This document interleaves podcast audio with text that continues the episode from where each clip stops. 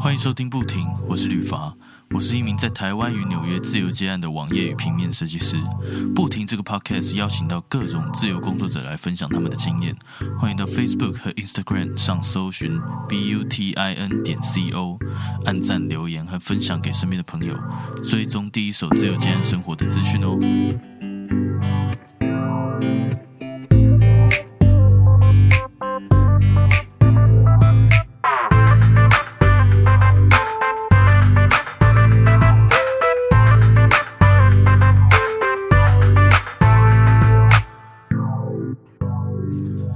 Honda，可以麻烦你简单自我介绍一下吗？大家好，我是宏达，然后呃，我现在是宏达 Design Studio 的负责人，然后兼设计师这样子，然后目前就是其实是以平面设计的一些相关的专案去做承接，然后其实也有做蛮广的啦，然后像商业设计案，只要跟设计平面设计有相关的，其实都有在做承接这样子。然后同时也是呃线上平台的教师，然后也有在呃一些大学上面去做开课或者是开设讲座这样子。开课其实近几年的事情啊，因为主要其实最方便想法是一开始老师自己以前的老师，然后找我回去做代课，那没想到代课的反应都。学学弟妹们就是反应都还不错，所以其实有越来越多的呃，就是呃以前学校老师啊，或者是一些校友，他们可能也是在设计领域相关，或者是学校这种教育场所去工作的，那他们也会去做呃邀约动作。那最常其实是办讲座啦，课程其实相对来讲比起讲座就比较少一些。这样，为什么他们会找你啊？你你有知道其中的原因吗？其实我也。不太确定，就是我自己猜测，猜测原因是应该是线上课程，因为我真正开始教的东西应该是在一堂在优塔的线上课程，那它主要是讲书籍平面设计相关的。那嗯，我那堂课虽然叫书籍设计，但其实。书籍设计这种东西，呃，这个专业的领域算是什么东层面都有涉及到，它包含像图像啊或文字的一些设计造型，以及还有视觉嘛，因为毕竟是书籍封面，所以其实各个层面都有沾到，然后都有碰到边。所以我虽然开的叫书籍设计，但其实那堂课已经 可以称作是平面设计的大杂烩的课程了。那可能有一些。当初在宣传的时候，或者是呃一些有露出部分的类似预告吧，那老师有先去看到这一块，那他觉得，哎，光预告他就觉得听起来好像蛮有趣的，所以一开始最先是在勤益科技大学去办一个讲座。那有这个消息跟呃，应该说那个活动就是一曝光，然后一些活动记录照曝光之后，就慢慢的越来越多，可能老师也好，或者是以前的同学，他可能在相关单位有在呃上班工作等等，就会去做邀约。嗯嗯嗯，很酷诶！你你现在还有还有在教吗？有诶，我 像我像今年呢，应该说三月开始我。就跑去正大了。哦，你跑去正大哦？对，就是正正 大在呃，就是过年的那段期间，有在过年前发了一封 mail 过来，然后说也是询问一下，就是有没有机会去做他们学校的下学期的课程这样。嗯嗯嗯，酷酷酷。呃，你当初啊，就是呃毕业的时候，从那个呃相关科系毕业应该是吧？嗯，是。然后。毕业之后，你是直接去工作，还是自己出来接呢？其实我在毕业之前就有在承接一些设计案的，那只是因为那个时候是学生，所以其实你也不太能够以接案者或者是设计师的身份自称啊。那只是说有在接一些案，就是当做算是 打零工。那但是已经有一些经验存在了。那一毕业之后，嗯，是有打算。就是有这种想法，就觉得说是不是应该直接开啊，还是什么？但其实那个时候完全也不懂，然后所以其实蛮怕的，呃，所以一毕业之后其实是先去当了兵，然后 对，先去当了兵，退伍之后其实是有进一个电商公司去做呃里面的平面设计，呃，对，然后呃其实有点算小主管的职位啦，因为还下面还要带两个设计师，但是。后来大概工作一年半之后，就其实就 离职，然后就决定自己出来做了这样。哦，那当初是为什么会有这个转捩点呢？嗯，我这个人的个性应该说，我会工作只有两个选择，一个就是我觉得他的薪水很高，就是这是第一个考量。然后另外一个考量就会 focus 在说，哎，薪水其实不是重点，而是说我能在这工作上面学到多少东西。如果我觉得说学的东西能够非常多，然后可以成长或者是训练技巧等等的速度会加快的话，我就会选择继续待公司。可是，呃，电商这个公司平台，也许领域范畴不太一样吧，所学的东西其实蛮像大学就已经会的东西了。嗯嗯嗯嗯，所以那个时候就会觉得说，嗯，我在这间公司好像已经学不到相关的东西，因为如果你要再学更多，其实已经跳到另外一个领域，maybe 是可能网页设计的相关的，可能要写语法那那种，完全是另外一个领域的东西。那所以说电商相关的一些行销等等的手法，就会觉得说，哎，已经差不多了。所以那个时候就会觉得，嗯，我是不是可以考虑一下换其他的工作，或者是干脆就直接自己出来创业这样子。嗯嗯嗯嗯，那那你接到接到现在大概几年了？目前第三年了，正式接呃正式开这工作室来讲第三年。你这样子开始出来接之后，你是直接马上去开这工作室去呃有去登记什么的吗？呃，如果以登记来算的话，其实是去年当然一年半前登记的，所以如果以登记来算，其实是一年半。但是真的有在开始做承接设计案的动作，已经是第三年，快第四年这样。嗯那我我比较好奇是为什么要去登记这工作室？是因为开发票方便吗？嗯，这是一点呢。那另外一点是，其实有登记，如果客户抽寻得到的话。蛮多客户其实相对来讲会比较放心一些，呃，这是我自己猜测的啦，只是揣摩说客户的心理状态。呃，因为我们的习惯对于找设计案的，比如说你要找发案对象的话，通常会有两个动作，第一个是他也许在线上已经非常知名，第二个可能你一定会去搜索他相关的作品，去看一下他是不是有网站或者是一些基本相关资料。那嗯，如我自己像是我也会去调查客户，就是这个客户他们可能是什么公司啊，然后 呃可能几年，然后他们做的行业等等的是什么类型。可是当我如果搜寻不到客户东西的时候，就我也我也会慌，所以所以我觉得客户如果搜寻不到他要发案的对象的时候，他一定会也是相同的一个程度，心理层面会觉得，哎，是不是可以相信他们吗？或者是适不适合发给他们？所以如果你有登记的话，嗯，我觉得。一他们的这个习惯或者是放心程度来讲，应该会相对有所提升。嗯嗯嗯嗯，而且而且这样子一一般人听到来说有登记的，然后他们会觉得哦，听起来是正规的的这种感觉。对，就有点算是已经在线上或者是在这个领域里面有一个呃让人放心的那种证照的那种感觉。对对对，就不会比较有有一种业余的感觉。对，感觉这样。之后我也我也有需要的话，也要去登记一下。现在好像越来越多人都有去登记。呃，就是其实你有登记的话，嗯，对客户也是好事啊。就是其实很多东西就可以照公司的处理来走。我举一个例子，可能他们公司也需要支付设计费用或者是酬劳的时候，他们一定要经过会计。那会计其实，假设你没有登记公司的话，你就必须要用类似稿费的方式，或者是填写劳报单。那个对他们来讲就。不太是公司制度下面的一个报税方式，那其实就很麻烦，对对我们来讲也很麻烦。也许我们就要跑一趟现场，可能做签收动作之类的。可是现在很多人都会有那种跟其他工作室买发票这种。哦，对啊，对，这种行为是 OK 的嘛？就是因为感觉也不会，他也不用自己去登记嘛，然后还是给可以给客户就是开发票。嗯，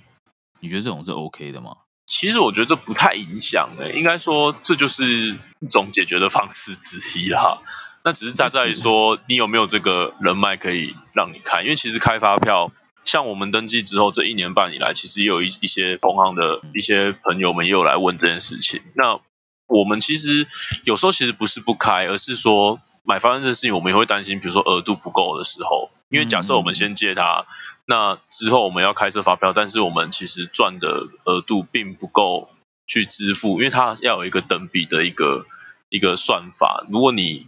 收入比你开出去的多，那就很奇怪，对，所以就 是你在报还报账之类的，也是会有一个很尴尬的一个状况，你可能就要去处理，或者是这样就可能对不起来。所以，嗯，通常除非到很要好了，不然我们其实。会不太希望碰到有这种事情，还是会建议对方就是直接去做登记，因为这样子来讲，他也比较好处理。是啊，是啊，嗯钱钱的事情还是小心一点比较好。哦，对，没错。哎，好，那我这边有比较好奇，就是那你当初开始接的时候，你的那些客户群啊，或者嗯是就是呃，当当初来找你的那些人，他呃，你跟他们都是呃怎么样发现彼此的呢？就是有点像是说，当初是怎么样去找客户的？其呃，我印象很深刻诶，我因为我以前 呃，我以前一开始在做书籍设计的时候，其实是我用 email，因为那个时候其实没有像现在有些通讯软体那么发达。哦，那个时候是无名小站吗？哦，也还没有到那么，也没有那么久，但是就是大概五六年前了吧。五六年前啊、对，大概其实六年前左右了。那个时候顶顶多就是脸书，哦，对对，差不多。对，顶多就是脸书最多人用，可能会有粉砖这样。那因为你粉砖其实也找不太到客户啦，所以因为那个时候也没有什么买广告这件事情，对，那个时候大家也大家也不太买，所以基本上就是我会写 mail，我就用 mail 然后寄信给很多出版社。嗯嗯嗯嗯，对，然后大大小小的出版社，我印象很深刻，我寄了快一百、快两百封 email。那时候出版社还蛮多的，现在比较少一些。你你的内容都是 一样的吗？就是信信里面的内容。不一样，原来不太一样。诶，基本架构是一样，但是我还是会针对每一间出版社他们出了什么书籍，然后我会去写说我对他们哪一个类型的书的设计有一些兴趣，问他们有没有这个机会合作。这样、嗯，那那后来呢？嗯那个有几家来回复吗？没有，呃，我印我会说印象很深刻，就是因为我真的记了很多，但是回复我的真的。呃，我一路上，呃，应该说，我总共花了三四个月记这些东西吧，甚至还有一些是我把我的作品印出来，像作品集这样，然后亲自送到出版社嗯，给他们，呃，然后有有有时候还会被挡在那个门外，就是警卫可能会不晓得你要干嘛，他也不会让你进去，也不会让你进去找他们的编辑之类的，那就是透过他们在转交，啊可是你也不知道他到底有没有 转交到编辑的手上，嗯嗯嗯嗯，对，所以当初最后一个呃第一个回我是现在也在配合的很常配合的虚拟出版社啦，然后他是用粉砖回我的，而且很奇妙的事情是，他其实过了快一年左右，他才回我。哦，因为那个时候我已经毕业，我在毕业前寄了这一百多封、快两百封的信给 mail 也好，然后私讯粉钻也好，都没什么人回，甚至回我都是那一种什么罐头机器人，就是什么我们我们已经收到你的信件了，会立即回复你这呃设定种。好的。然后对设定好的，那，一年半之后我毕业了，那个时候我跟一些大学同学正在毕业旅行去花莲，对然后我就突然接到一通电话打过来，他说：“请问你是宏达吗？”我说：“对。”他就说：“我是信宇出版社，我你你有私讯我们的粉砖，我想要问你有没有兴趣做我们什么一本书这样。”然后我就想说这是谁啊？因为已经 过了太久了，我甚至也忘记我到底曾经传了哪些讯息给哪一些出版社。然后后来回去看之后，才发现说：“哦，我原来是一年多前其实就找到这个出版社，然后他 一年半。”过后才看到这封信，然后才回复我，这也是很很很好玩的一个事情。这样，对啊，对啊，哎，不过不过我发现这种事情好像蛮常见的，诶就是呃，像其他的工作者也是一样，他们这种自荐的，有时候真的是过了半年，过了一年，就是呃，maybe 就是状况是这样啦，他看过你的作品，嗯。然后觉得你的作品是他喜欢的，但是他们现在有一嗯。个正在稳定配合的一样同样的性质的工作者，所以可嗯能他们是等到哪一天那个工他们。固定配合的那个人不做了，或者是他太忙了做不了，就是发生状况的时候才会，就是你的那个作品一直在他心中的名单，所以他就会打给你。可是那个不知道过多久，因为我有个朋友他是做动画的，然后他是有去私讯国外的，那个国外的也是，就是过了一年才回他。哦，对啊，现在其实这种状况我们其实蛮容易遇到的。对啊，对啊，但但我自己还没有，你知道我我我还在练习怎么样更勇敢一点，因为脸皮太薄了，我不太敢这样去私讯别人。但我嗯觉得我需要，我不知道该怎么样讲，我很怕就是说，因为我常常会看到有一些有一些品牌或者是商家拿一些东西，我觉得可以改进，或者是可以更好。但我一想要就是私讯他的时候，我就不知道该怎么讲。我我很怕讲说，呃，你的东西我觉得不 OK 啊，这样子他一定会生气的嘛。他会想说，我们 完全不认识，你怎么说我的东西不 OK？结果你就直接这样说，这样 没有没有，我不敢讲，所以后来我就完全就没讲了。事情就变成说我没有、哦我没有行动了，所以我还在想到底要怎么样的圆滑去呃好好的谈判，去具有说服力，这样。其实我觉得这个东西碰运气也，然后也蛮随缘的，因为有时候就是说你在做一件事情的时候，我我的想法是这样啊，就是我当初是觉得我把东西做好，那有没有的专辑，呃，就算没有人来找好了，那我就是当做这个时间就是准备期，因为呃，他们决定要找你的时候，如果这段期间如果他马上来找你，其实也未必是好事。嗯所以我会把它想成说，那这段其实就是所谓的缓，你可以把它想象成缓冲期，或者是在我这边我会把它称作就是准备期，就是它其实是是刻意让你有一段时间去做准备，而不是说你一一把讯息抛出去丢出去之后，就会马上有一些案子找上门这样。那我就会觉得它算是一个准备期的动作。然后我也蛮怕的，其实其实就你要说 有点厚脸皮也行。我当初也没有想那么多，我就觉得反正我就丢，因为丢我不用花钱，所以 我觉得我只要有有丢有机会，我就会把它丢出去。我其实没有考虑太多、欸，嗯嗯嗯嗯，我我觉得我也、嗯，我就不会。去考虑这些。嗯，那你当初怎么会就是选出版社呢？就是怎么会想要专专攻出版社先投？就是怎么会先想要做书籍设计，而不是其他的呢？有一方面是因为我本身对书籍设计上面的图的那些比较有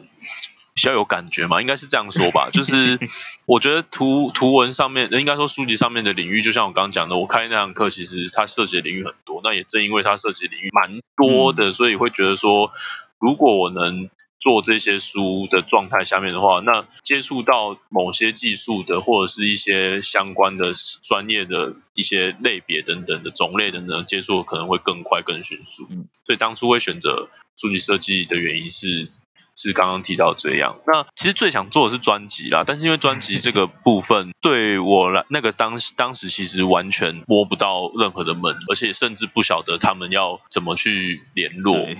因为毕竟是会牵扯到歌手艺人嘛，那唱片公司一定这种这种行业一定是尽可能的，比如说歌手相关就啊，就是资讯也不会曝光啊，然后联络方式甚至不你也不会知道，也查不到，所以其实那个时候其实最想做的是专辑，但是因为不知道怎么接触，然后进而退而的就选择了就是书籍设计。嗯嗯嗯，说真的，因为因为做专辑会比较难，是因为呃很多的歌手、音乐家、乐团那些，他们都会其实不管是经纪人或者是他们呃创作者本身，他们会自己去找啦，所以。嗯因为因为基本上钱不是问题嘛，就是公司那边会出。如果是有公司的话，如果是没有公司的歌手，像现在的很多独立乐团什么，那他们更需要自己去找，因为他们哦就是对都要自己花钱了嘛，就一定要去找嗯他觉得 OK 的。对啊，所以这个会我觉得是比较难，而且而且现在实体唱片越来越越来越少了嘛，对，就会比较像是那个只做 cover art，就是那种数位的，对，对啊，那哎，那你后来呢？后来就是除了这些之后，你还有去怎么样去发掘？就是刚刚说的一百家、一百多家的这个出版社以外的人呢？嗯，你说其他的类型的案子吗？对啊，有吗？哦，有诶、就是因为你挂着商业设计，其实就是讲直接点，就是你什么都得接。除除了除了实体的产品，比如说像椅子啊、桌子这种，这种接不了以外，剩下的你基本上你只要讲了你是商业设计，其实就都得碰。所以说嗯你挂商业设计，那相对的一些只要有这个需求的类型的，他们都会把它导向，就是这应该算商业设计吧？客户会有这种认知，他就会做，就会来询问我们这样。这样这样也算好事吧？我觉得有好有坏，应该说，我觉得如果如果那些前辈们不在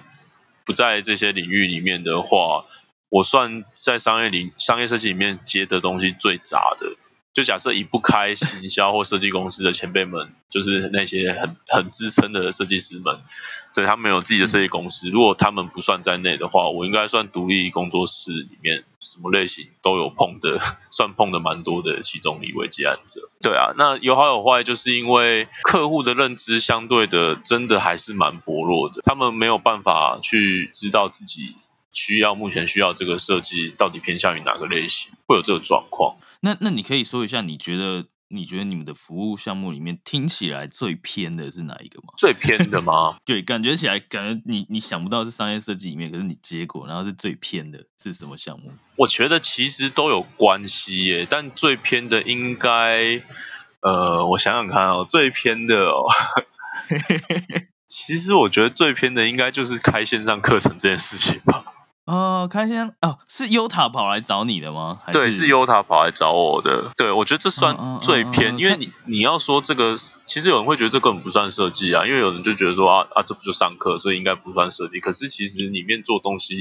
你还要去设计里面，譬如说教材或者是课程，其实也是设计一环。所以我觉得最偏的，我觉得其实是开立线上课程，设计一套线上课程，就是感觉一般人不太会去做到的。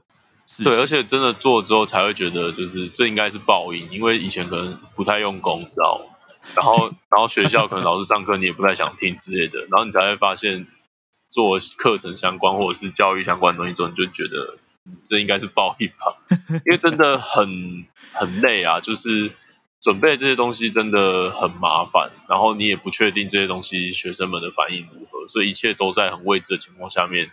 就相对来讲，难度也会提升，准备的过程也会变得很烦。嗯，不过不过这是感觉这是一个蛮好的机会啊，因为现在大家不是都在讲要有被动收入，被动收入。对。然后，那你觉得效益怎么样？你觉得自己这边 OK 吗？就是你指的被动收入的部分吗？对啊。被动收入，我个人觉得当然是有增加，但我觉得它影响不大哎，因为。毕竟它这个 呃，应该说你看你开设类型，现在其实已经有点过了那一个很夯线上课程的事情了，对，所以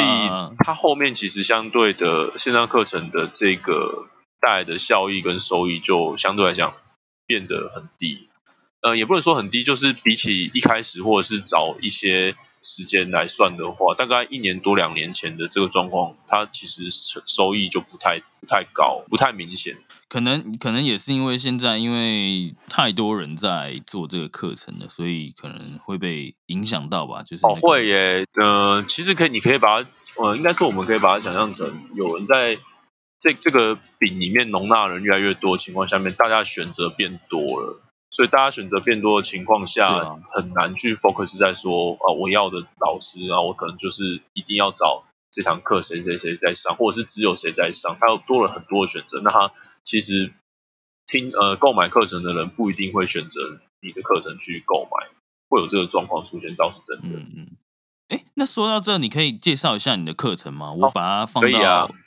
就是分享给听众啊，就是看，所以他们有需要可以去看看。哦，好啊，它其实就是在介绍书籍相关的课程。那里面里面除了影像处理，还有包含了三个 Adobe 的软体介绍。其实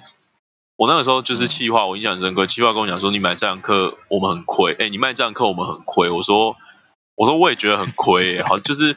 我们除了讲，呃，我本身是印刷科的，大安高，我高中念的是大安高工印刷科，所以我也懂印刷，然后我也懂纸张，所以这堂课除了教你编排，教了编排学，然后也教了书籍的知识跟来源以外，然后还教了 Adobe 的三套软体，就 Photoshop、跟 Illustrator、跟 InDesign，然后还讲了，呃，除了介绍软体以外，还延伸这三个软体，呃，在书籍设计里面会使用到的功能，所以。等于又又更进阶，然后还有里面还有所谓的呃印刷知识，然后还有教你印刷流程，甚至是纸张的介绍跟如何挑选纸材。那因为优塔他们其实蛮佛心的状态是，他会有一个解锁课程，就是他会希望开课老师在比如说学员们购买的一定的数量的时候，让购买的这些人都有一个回馈。所以他会希望老师在提供，比如说两堂课多的两堂课去做像解锁的课程，有点像是达到某些人数之后，老师做开解锁了某一些他可能私藏的一些东西啊，或者是一些很棒的经验或者是技巧的分享。因为有达到那个我的课程当初是有达到那个达标的的人数，所以我有解锁课程。解锁课程里面还教你 去哪里找寻相关的素材，就等于一个工具箱啦。我我就是一路收收集过来的一些国内外的一些非常好用的设计的一些工具。网站啊，或者是如何取得这些图像等等，都是可商用啊等等的，甚至是自行的选择，然后也有教这个。那另外一个第二个解锁课程，其实就是呃如何经营个人品牌，就像是我在我这呃两两年多前、三年多前开设自己工作室。到现在是如何，嗯嗯，呃，一步一步这样子去建构，然后到现在这个状态，嗯嗯嗯嗯嗯，那这样子听起来，就是他如果说买完你的课程，认真的学完之后，他对基本上至少对书籍设计会有一定的概念，那接下来就看自己造化，但至少你已经给他他所有该对对于书籍设计来说该需要的东西。对，其实是诶，应该说，我其实觉得只要买这堂课程，应该其实听完就可以去。开自己的工作室，虽然我我不知道，我不知道这个是不是好的建议啊？因为 也许有人开完了之后会觉得，原来原来不是这么轻松一件事，也不一定。但其实里面讲的东西，真的包含的层面，呃，真的蛮多的。我觉得技术层面一定够了，就是但是接不接得到又是另一回事了。但是至少他在未来面对这样的情形的时候，他例如说，哎，今天突然好，假设他今天是也是接案的设计师好了，他如果今天突然有一个接到一个书籍案子，或者是有人在发案说要做一本书，那他就有这个能力去去跟对方接洽。哦，对，其实一定有哎，嗯，我我会觉得说里面教的东西已经足以应付市面上基本上我可以蛮保证的说，七十到八十趴的案子其实都可以去做应对。嗯嗯嗯，那接下来就看大家自己心中的创意跟美感。对，另外一点应该是说他们想要的东西是什么？因为呃，有的人其实设计这东西，我会觉得它有点趋向于两两极化了。他会有一种就是他到底商不商业？就是他要做设计是偏向商业为主的，或者是他不希望以商业为主，他希望偏艺术创作相关去发展个人风格。现在有一种这种现象出现，也越来越明显，所以。应该说，看接一些设计案的人，他想要做的一些设计会比较偏向于哪一类？嗯嗯嗯，有有有发现，但是两种都各有好坏，你知道？像如果说比较偏向艺术的，他们可能就是个人风格真的非常强烈。以跟跟比较偏向商业的来比的话，他们的艺术创作就是会比较怎么讲？以平凡人的用语来讲，就是会比较狂一点。对。对，但是如果是比较偏商业的话，就是呃，虽然说还是会有自己的风格，但是清一色因为会受到呃客户的影响比较多，所以可能稍微还是会感觉就是比较中规中矩，稍微比较中规中矩一点点。嗯，我我觉得我比较自虐，就是我在做设计案的时候，我常常会给自己一个很麻烦的。枷锁哎，就是呃，对我来讲，我我我会对外面人跟外面人说，我觉得这个可能对你来说可能是枷锁啊，但对我来讲，就是我给自己设计设定的一个规则，我会让那个东西不是原本的作用。比如说，呃，如果我承接到一个名片的话，我可能不会让它只是一张名片。我常常会做一件事情，就是我想要让这张名片可能有其他，或者是我会逼自己把设计就是融入。呃，这也许他在这边就只是的确只是一张名片，但是我是希望说，比如说，呃，我融入了什么样的东西，能够让它有更多的作用，而不只是一张名片。我常常会这样子搞搞自己，对，就试着让比较呃比较商业的东西让它活一点，对，然后有更多的功用。一方面也是想要挑战看看啊，因为这种东西，就规则是拿来打破，而不是就是去限制说它可能只有这样，所以我会觉得是。这样去操作，对激发新的可能性会会蛮好的，而且会蛮有帮助的，所以我都会常做这件事情。对啊，对啊，我我其实也在练习这件事情啊，就是因为有一阵子我觉得我的东西好像有点自己都看了都觉得有点无聊，就是好看，可是就是有点无聊，所以就一直在想说，是不是我想要多激激荡一点自己的创意在在设计里面，有有可能是在图像上，也有可能是在纸材上，不一定。稍微有点难度啊，就不知道我够不够聪明。我觉得应该是 都都有机会去做出来啦，也也应该也不算说聪不聪明，我觉得这也不算，应该也不算一个依据啊。对啊，就是应该说，我会觉得这样会好有趣一些。对对对，嗯，对啊，我也这么觉得。就，哎，那那等一下就再麻烦你把那个课程的连接传给我，那我再把它放到文章里面给大家分享一下，看大家有没有兴趣。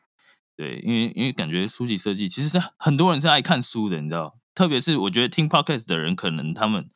应该也是平常有在就是阅读的习惯，我猜的啦，我猜的啦，但我没有，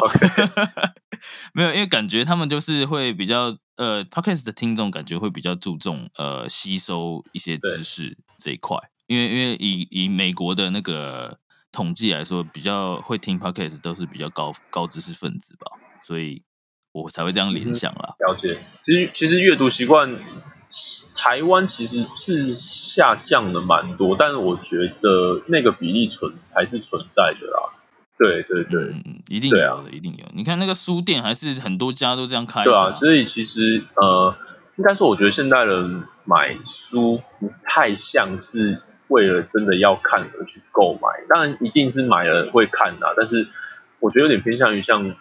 音乐专辑这种感觉了，他其实买的时候，哎，对对对，部分是因为也许这个作家他很喜欢，所以他买他的书，也许是收藏的一个一个作用。那另外一部分其实是设计师有影响，因为像呃一些知名的书籍设计师，我们圈内的设计师们其实会为了他设计这本书而去购买，比如说他设定的印刷，或者是他挑选的纸张的或加工者。而且而去把它购买起来，变成是类似样本，我们来做后续设计的参考。对，其实它有一点这种感觉在，而不是说我真的是很喜欢这本书的内容，这样，然后再才去购买这本书，有点不太这样子的。它购买的一个形式其实有稍微的改变。对啊，对啊，就是我我觉得现在像我这种不太看书的人啊，但是我我偶尔去书店装文青的时候啊，就是如果经过。经过看到某一本书特别吸引我，都第一个就是我看到作者是谁嘛，就我认识，哎，那个是我知道是谁谁写这样。然后第二个就是设计了。如果说他的设计很好，然后他讲的主题又很好，就就是他的设计就很吸引我，再加上他的呃写书的人，我大概知道知道是谁。然后他的呃主题吸引我的话，我很有可能就会掏钱买，但是我买了我也没在看。对啊，其实现在越来越多这种这个样子啊，那我觉得也并不一定是坏事啊，因为等于说整体的人都在购买的人也好，消费者也好，是读真的读者也好，其实有在增加所谓的另外一个领域的开发吧。应该说培养某一个，应该说可以培养，可以把它当做是培养美感的。嗯嗯嗯嗯嗯，哎，那这边想要问一下，你你当初这样子开始接哦，那后来你有有过没案子的时候吗？应该应该一般人都会有吧？我觉得，呃，有过没案子啊，但是没案子的情况下面，这个时间性我不晓得相对来讲算不算高，因为对我来讲没案子也也许是呃我。某一个东西正在等待客户，客户可能做决定的时候，那这段期间可能没有新的案子去做。那我有其实有点难定义说到底这算没案子吗？对啊，好像不太算呢，因为你是已经有东西，它正在跑。如果是说那种啊，你很紧张，就是我靠，我不知道我下一下一餐要到什么时候的那种。哦，呃，有一段时间其实有，但是我一直都给自己那个概念呢，就是。我觉得那个就是所谓准备期，然后我的底线是有一餐呃没有到有一餐没一餐的状况，但是其实快了啦。但是我那个时候就是觉得我给自己的认知只有一个，就是我还没有因为坚持做这件事情而达到没有办法过一天的状况下面，我就还是会继续做这件事。我所谓没有办法过一天，也许是我可能今天我其中某一餐我没有办法付，或者是吃有一餐可能没办法吃。没有到这种状态的情况下面，其实我就是一直继续在等，或继续在做。嗯嗯嗯。那你那时候是怎么样去运用那些时间的呢？就是你怎么样去，你知道，就是你会做些什么啦？哦，你说当这个情况出现的时候吗？对，我会去开发新的技能诶，就是我会去测测看有没有什么东西是我可以去学学看，或者是再去改良之类的。对，嗯嗯嗯。那那你那个时候就是大家都是怎么通过什么管道去找到你的？就是听起来好像你是主动投了投了那个出版社之后，那其他接下来的客户都是你自己去开主动开发吗？还是他们找到你这样？哎，也也不能这样讲哎，就是呃，其实我后来也没有去开发了，因为你超寄过一百多封内容之后，你就再也不想做这件事情了，真的会再也不想做这件事情，因为真的很累，真的很累，所以你也不会想再去记，然后也没有客户因为因为看到在哪里看到你的作品来找你，我后我会有一些客户主动找上门的原因是。呃，我自己在自己的脸书个人的脸书上面 PO 东西，对，那我在上面 PO 作品也没有为什么，只是因为有有一个朋友曾经跟我讲说，哎，你很猛哎，你为什么会觉会觉得，就你你怎么想到的会在你的那个脸书上面 PO 作品？他说他都没有这样想过，因为其实现在蛮多人这么做的，有一些设计师们他其实会在脸书上面 PO 他自己的作品。那我知不知道是不是因为我不敢说是因为我带起来的风向，只是呃，我朋友那个时候就觉得很很猛，就是我怎么会觉得这招有用，就怎么想到的这样。然后说我没有我没有想哎，只是我只是很懒，我不想做网站，就是我那个当初只是因为我不想要去做个人的网站，所以我去做这件事情。对，那也是因为这样，可能因为因为你知道你的客户只要合作过，基本上。后来的联络不太会使用 mail，你们可能就是想要及时的联络，你可能就是脸书的 message 或者是 line 之类的在做联络。那你必须要联络的状况下面，他可能就会觉得加你的脸书是最方便的。那因为你因为加了脸书，所以一些客户们可能他的朋友们或相关产业的人看到了，也许可能他回个应回应一下，或者是按个赞之类，或者是甚至有些客户会帮会想要分享他们自己正在经手的案子。那他们的朋友就会因此看到，那看到情况下面，也许就是帮做一个宣传，最直接的啦。你就也差不多最后了，就是你这样子开始接之后，呃，你有什么对于未来的长期的考量吗？就是有没有什么目标？嗯，我其实最想做一件事情是，这也是为什么我现在多半会回到教育体系里面，因为。虽然听起来好像有点过于说太理想化，或者是太大的理想，可是我最想做的事情其实是把这些东西往，比如说后辈的部分，或者是一些学弟妹们，然后晚辈或者是新进的创意相关产业的人员们，可以对设计更了解一些，或者是说所所学之后更回馈更多这样。因为呃，我自己个人观察是，我觉得很可惜是这个产业其实很需要交流，或者是。互动的，甚至是整体公益性，或者是个人以外的提升，能够做到这些事情，应该是设计师最最好，或者是最美好的结局。对，因为我会觉得说，如果我只单一方面为了，比如说我的作品能够非常好看、非常美观，那这件事情其实。呃，我会觉得有点可惜。如果你能把自己的所学，或者是你所学到这些带有美感的东西，能够延续下去，甚至感染到一般平民众，然后提一起提升，然后对于整个环境的任何东西，我觉得都会再更好一些。可能看到的东西，也许小字招牌，那大致可能公家机关，也许建筑啊等等的，或者是整个。市井、市容等等都会相对的去做影响，因为它涉及的东西真的太多，尤其设计这么多元化的，都会碰触到的一个一个行业。呃，我觉得涉及的东西一定很多，所以呃，我最想做的事情应该是把这种观念去做渲染吧，因为很难呐。因为其实每个教，不要说设计师是在学校教导这些设计相关的一些可能教师也好，或者是。呃，开设线上课程也好，他们每个人都有自己的想法嘛。那他可能专注于只在于技术的提升，或者是作品等等的这些，他可能只会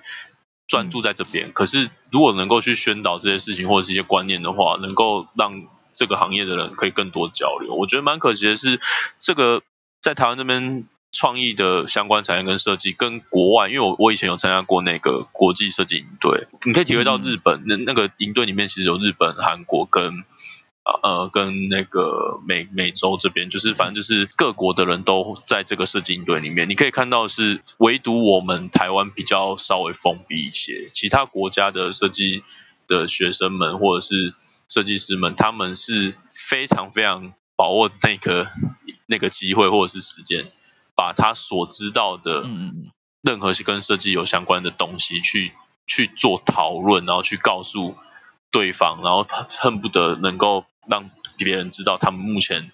知道的技术是有什么，然后来做交流。真的，嗯，真的，因为因为我现在在那个纽约嘛，然后我前阵子有去一个大学，他们有另外开课，就是开那种 continuing education，你知道吗？就是那种你毕业了，毕业了还可以来上，然后价格也不高，但没有任何证书这样。可是他就是学一项技术，然后我那个时候就去报呃 UI UX 设计。可是他那个课程是那种超级浓缩啦，就是只有三个月，嗯，三个月你每个礼拜一堂课根本就不够。但是他就是尽量在里面把所有就是该用的，就是至少你该知道的，他会告诉你。然后他比较大部分的时间是，他不会教你怎么样用软体，他会告诉你，你可以，如果你是 Apple，你可以买 Sketch。然后，然后，然后，业界大部分都用呃 InVision 这样，那他会跟你讲，但是基本上他都会叫你自己去查怎么用，他从来不没有教过怎么用，除非说上课有人问题，有人呃问他说那个东西要怎么用，他遇到问题了找不到答案，老师当然还是会讲一下，但是讲课的人他会分享比较多的是概念相关的，对，就是你必须要呃有多一点的知识，就是例如说。他会告诉你为什么要看呃一些什么呃 iOS 规范啊，或者是为什么要看 Android 的规范啊，然后哪一些东西你还是不要太突发奇想的把它放在上面啊，因为大家使用者习惯已经在下面啦，什么之类的这种事情。然后他也是就像你说一样，就是我们每个礼拜会有做一个呃上台报告。就是报告自己的进度，然后就上台之后，大家就是开始在讲自己的设计，然后为什么要这样，为什么要这样，然后台下的人也是很踊跃，你知道，因为那时候大家其实根本就不太认识，在在台湾的话，可能就会避暑避暑，就不敢讲话，不会去举，不太会有人去举手说哦，我觉得你那个这样，我觉得你那个做不太好，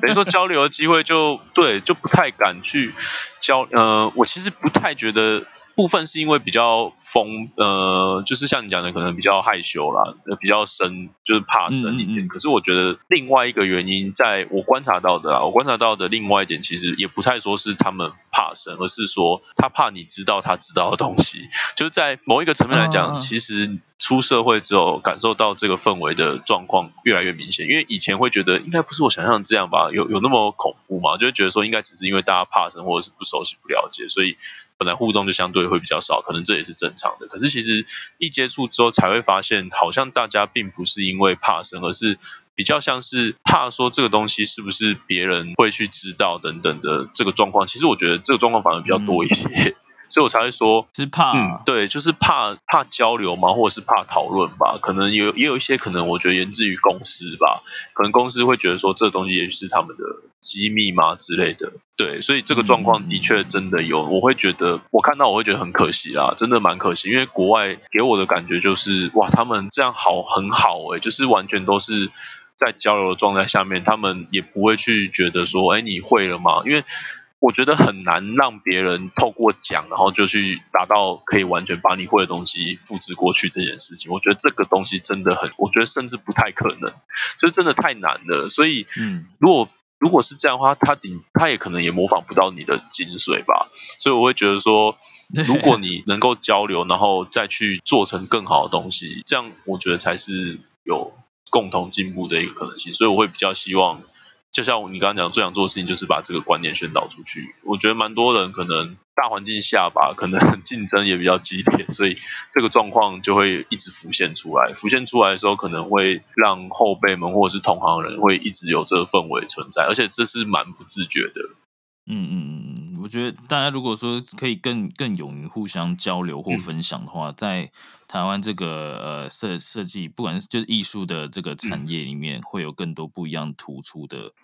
是啊存在啊。我觉得会更好，对吧？那那其实也不用担心说，哎，别人不知道自己什么东西，或者是别人会不会知道，会会不会呃模仿到我，或者是把我点子拿去用这些东西，因为。因为你想到的东西一定跟别人脑中的长得不一样，所以就像就像洪大哥你说的，就是不可能百分之百模连精髓都模仿到，顶多我觉得学习的人顶多就是参考，然后再把它变成自己的东西，才会比较像是自己的创作啦，也不会就有那种四不像的的情对，我觉得真的是这样哎、因为我印象很深刻，是因为日本的漫画家们他们在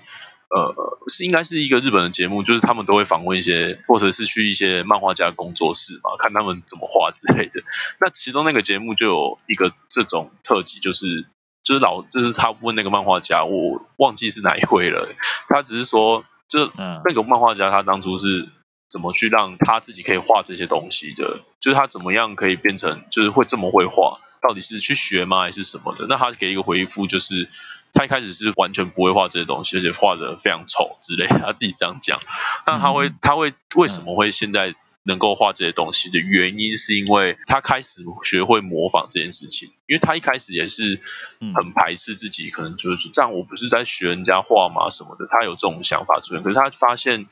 他并不是在学别人，而是说他在揣摩那个前人走过的那个过程，然后去打好他的基础。但他甚至一开始就是用描的方式去练习那些笔触，可最后他也有曾经担心过，那我这样会不会一直就是做别人的事情啊，然后做出一模一样，我只是一个复制人，就是复制品而已。可是其实他说他后来完全不担心这回事情，是因为他知道他自己就不是那一个人，他知道他不是某一个嗯漫画家，所以他怎么画一定会不一样。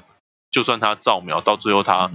因为他不可能一直描嘛，所以他哪一天当他移开这些底下的描的东西的时候，他就能够创造出属于他自己的东西。然后我一听到这个时候，我就觉得哇，真的蛮有道理的，因为的确连你看连连我们人就是一出生也是在模仿啊，就是走路啊等等，其实都是一个模仿的过程。所以其实我觉得完全不用担心，比如说你的东西被人家抄啦，或者是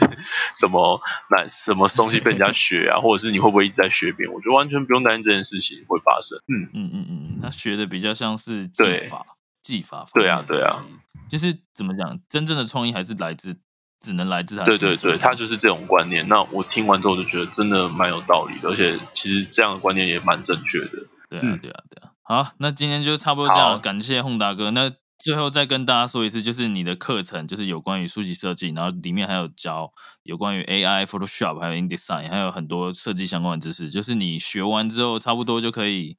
开始接对，了。其实就可以应付。但是我还是要说，我不负任何，就是你如果跳进来这个坑了，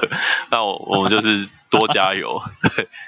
对，大家可以去看一下，就是因为那个优塔那边一定都会有课程介绍，然后还有一些对对对预告之类的嘛，那大家就可以先去看一下。如果真的有需要的话，可以去呃购买看看，因为线上课程的价格其实也不贵。其实我那时候一直被骂、欸，就是被企划们念说，你确定你要定这课价格吗？对，但我我其实用意不在于说我一定要从那边得到多少的所谓就是回馈，或者是能够赚到多少，因为那如果要这样的话，我就不会去做那是做这个线上课程。对，所以其实算蛮划算的啦，然后也是能够快速的累积一些相关的知识或经验。对啊，我们这边就不讲价格，我们让嗯大家去看一下，有兴趣的时候去看一下。洪达哥说很划算，那我相信应该真的很对划，算。应该说真的蛮亏的，因为当当初当初录那个课程的时候，其实你知道台北就是车多人多，所以我在录课程其实发生很多有趣的事情，包括你录到一半，可能外面有车经过，对，所以然后你就、其实就整段就重来。所以其实很多很好玩的事情发生啊，然后其实哦，我要说很划，也只能跟你说很划算到什么地步呢？就是我因为做这样的课程，然后做一半我就去开刀了。啊？为什么？这这跟划算就是有关系？我真的是有点不顾一切在做。那个时候，呃，一天其实睡不到三四个小时吧，就是真的玩，嗯，蛮长一段时间，大概一两个月左右都是爆肝在做这件事情的。对 哇，你在做课程做要去开刀，这我头对，所以我那个时候就跟他们企划讲说，我可不可以把这个写到那个企划里面去做广告，就就是 开课开到开到去开刀。然后附上那个开刀的那个证明。对哦，这个就是突然去开刀了，这样。既然轰达哥都去开刀了，大家可以去看一下，看一下他课程怎样。对，我觉得大家可以去看一下。那记得空华哥再再给我一下那个链接、嗯啊。对，那最后也也麻烦你提提就是提供看你愿不愿意提供你的呃作品集、你的网哦站可以啊等等之类的。对对对，那今天就非常谢谢好谢谢。最后，别忘记到 Facebook 和 Instagram 上搜寻 b u t i n 点 c o，按赞、留言及分享。也别忘记到 Medium Matters 方格子阅读文章，所有相关资讯在网址列输入 b u t i n 点 c o 就能找到不停的官方网站。如果你有任何视觉设计上的需求，也欢迎搜寻旅法来联系我。我们下周日晚上十一点见，拜。